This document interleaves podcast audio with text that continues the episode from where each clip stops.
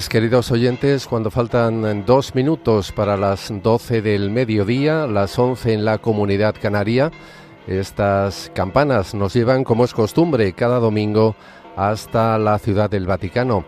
Allí rezaremos con el Papa Francisco el Ángelus.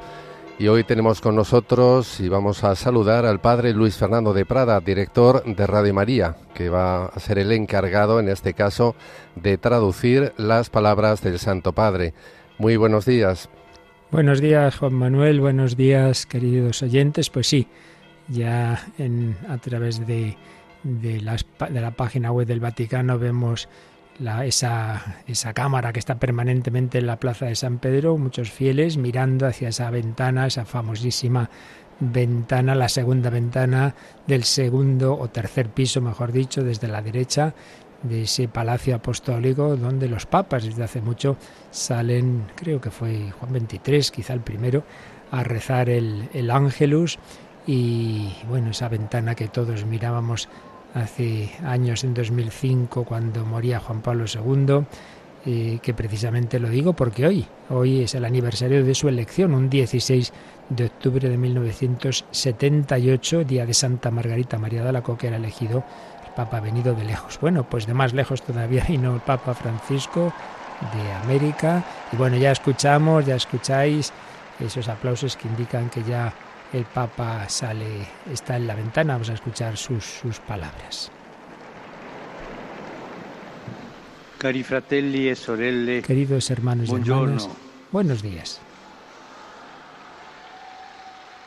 El Evangelio de la liturgia odierna el, Evangelio de la liturgia de hoy concluye con una pregunta preocupante que preocupa a Jesús.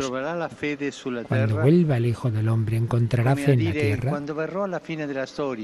O sea, cuando llegue el fin de la historia, podemos pensar también ahora, en este momento de la vida, ¿encontraré un poco de fe en vosotros, en vuestro mundo? Es una pregunta seria.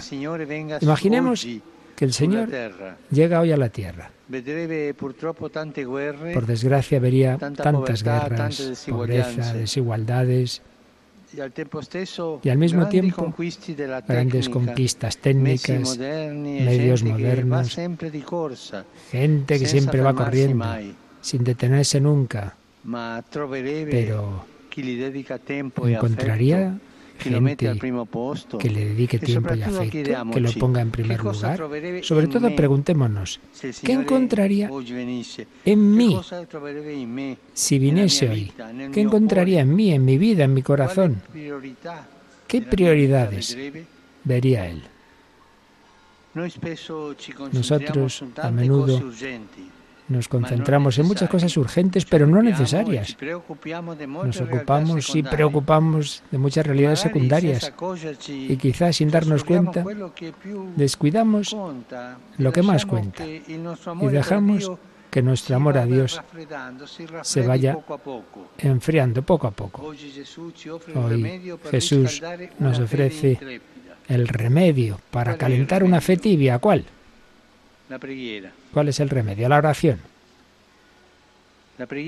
La oración es la medicina de la fe, el reconstituyente del alma. Pero es necesario que sea una oración constante.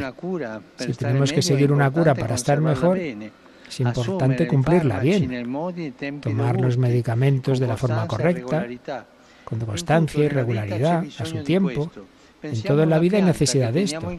Pensemos en una planta que tenemos en casa. Tenemos que nutrirla con constancia.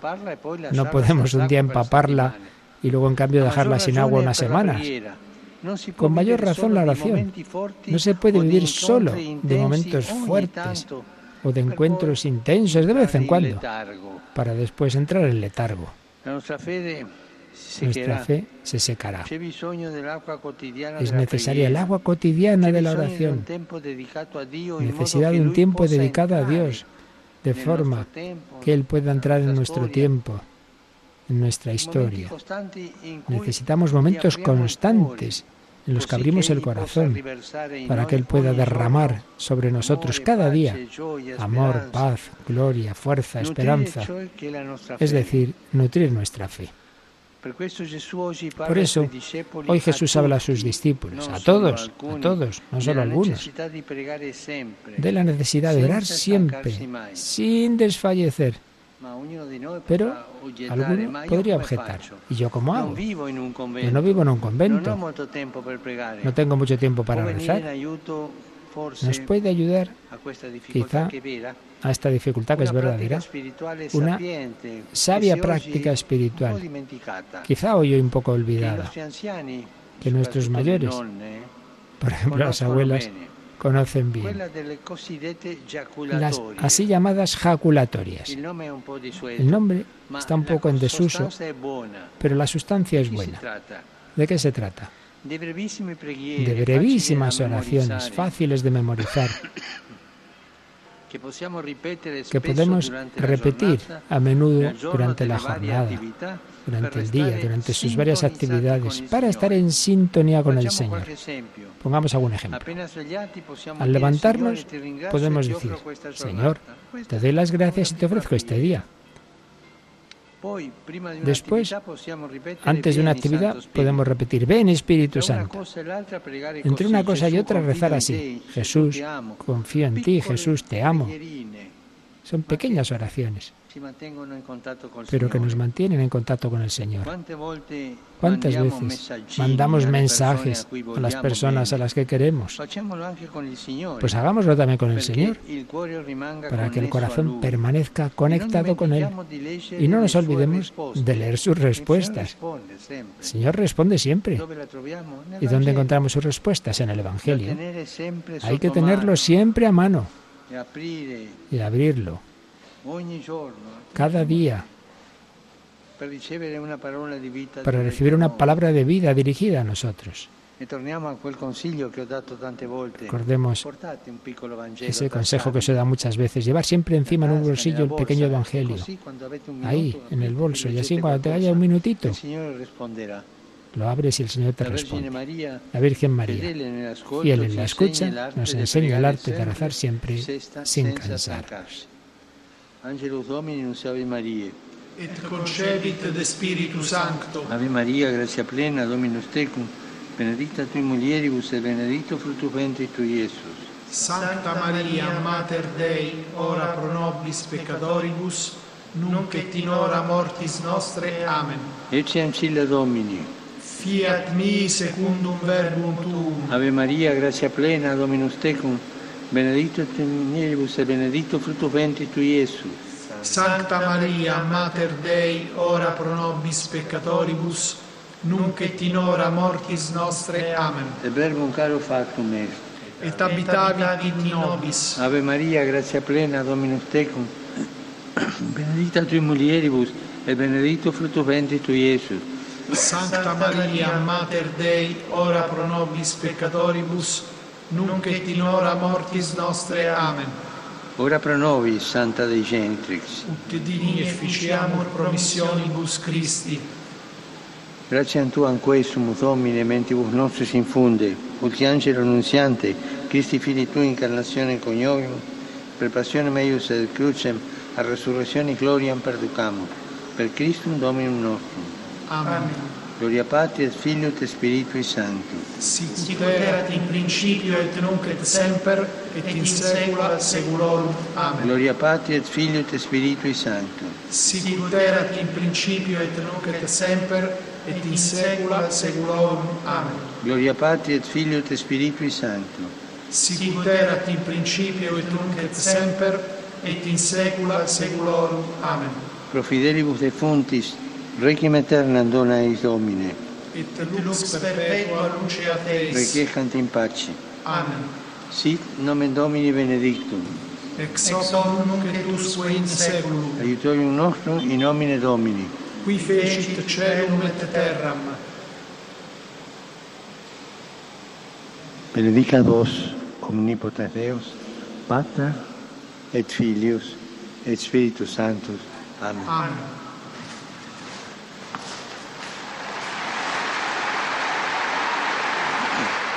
Hemos rezado el ángeles con el Papa, hemos oído esas palabras previas, nos ha dado la bendición y ahora añade algunas palabras. A ver, Queridos hermanos y hermanas, 10 ottobre dell'anno scorso si è 10 aperta la ottobre prima dell'anno passato fase della se sedicesima la fase generale de ordinaria la del Sinodo 16 dei Asamblea Ordinaria del, del Sínodo de los Obispos sobre el tema sinodale, por una iglesia sinodal, partecipazione e comunión y participación y misión. La está surgiendo. Se está cerrando la primera fase del e de las iglesias particulares con la escucha y discernimiento. I frutos del proceso sinodal Han sido muchos, è para que lleguen a plena madurez, no hay que tener prisa.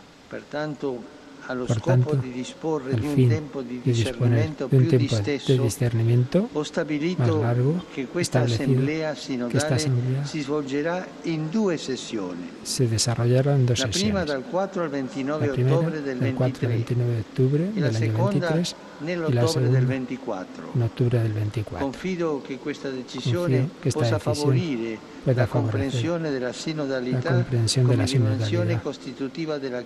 como una dimensión constitutiva de la Iglesia. Ayudar a todos a vivir en un camino de hermanos y hermanas que testimonian la alegría del Evangelio. Hoy serán proclamados e Beatos Giuseppe Bernardi y Mauro odio párroco y vicepárroco, 1943. fueron asesinados por odio a la fe en Nell'estremo 1943. pericolo non En el peligroso extremo no abandonaron a su pueblo, al pueblo que tenían confiados. Llegaron hasta dar la sangre, compartiendo el destino trágico de otros ciudadanos exterminados por los nazis.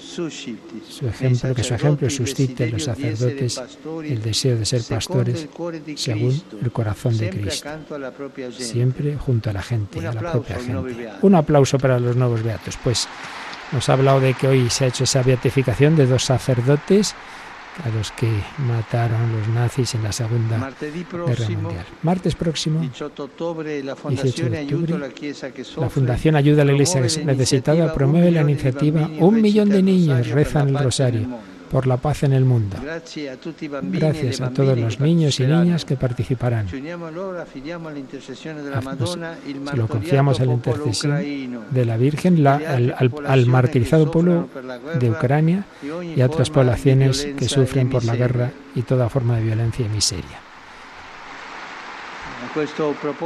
Este propósito de la miseria, mañana giornata el- la Jornada Mundial de Rechazo de la Miseria, de- para dar una mano, aunque nadie se sienta excluido. Y saludo a todos vosotros. de muchos peregrinos de muchos países, grupos parroquiales, asociaciones, saluto la, banda la banda Friburgo, musical de Friburgo. Bravos. Il coro comenico di Santo Stefano di Cadore, San Esteban de Cadore. l'associazione Milizia Asociación. dell'Immacolata Milicia de la Inmaculada. e i los della Confederazione de la Spagnola Confederación Organizzazioni Española Empresariales de y de la Federazione Spagnola de Empresariales. Autónomos. y Federación Española de También saludo a Autónomos. estos entrerrianos de Chajarí que están ahí, que Dios los bendiga. ¿eh? Ya han oído en español. Auguro a tutti Deseo a todos un buen domingo y por favor, no os olvidéis de rezar por mí. E Buena comida y adiós. Lo que ha hablado en español es una localidad de Argentina. Hemos visto la bandera argentina. Juan Manuel, el Papa ha señalado, ha recordado que ayuda a la iglesia necesitada. Está organizando ese, esa iniciativa tan bonita de que muchos niños, el martes próximo, que es la fiesta de San Lucas, recen el rosario. Nosotros nos vamos a unir, ¿sabes, Eh, verdad? Sí, sí, efectivamente, pues el próximo 18 de octubre nos uniremos a las 6 de la tarde. Seis de la tarde es un rosario que haremos Sí. desde nuestros estudios conectándonos con niños, pero eh, eh, también el rosario de la mañana, el habitual de las 9 y 25, ese se va a rezar precisamente desde un colegio que conozco muy bien, colegio de Nuestra Señora en Valdemoro. Es un colegio de niñas y entonces las niñas y sus profesoras eh, ese rosario, que suelen hacerlo voluntarios de dis- distintos lugares, en este caso, pues también, también con edades propias de ese día. Así que 9 y 25 desde Valdemoro y a las 6 de la tarde Paloma Niño y un servidor, aquí desde los estudios llamaremos a niños de distintos lugares. Y os invitamos, queridos oyentes, todos los que tenéis, pues eso, niños en casa, que ese día, pues hacer lo posible por rezar. Estamos en el mes del Rosario y ese día en particular decía el Padre Pío que el día en que un millón de niños rezaran juntos el Rosario seguro que cambiaba el mundo. Que les invitéis, ojalá todos los días se rece el Rosario en las familias, pero por lo menos ese día intentadlo. Pues Juan Manuel, despedimos esta conexión. Nos hemos estado en una plaza de San Pedro a distancia, pero hemos visto ese día soleado, esas palabras bonitas comentando el Evangelio del día y, lo, y ese anuncio importante de que el sínodo de los obispos esta vez se va a hacer en dos años, el año octubre del 23 y octubre del 24 pues, pues nada, vamos a encomendar todo en esta hora intermedia que ahora, que ahora rezamos. Claro que sí. Eh, ahora rezamos la hora intermedia y le agradecemos, Padre, que haya podido estar con nosotros traduciendo al Papa. Muy bien, con mucho gusto. Pues que paséis, como ya ha dicho el Papa, un buen día, buena comida y hasta la próxima.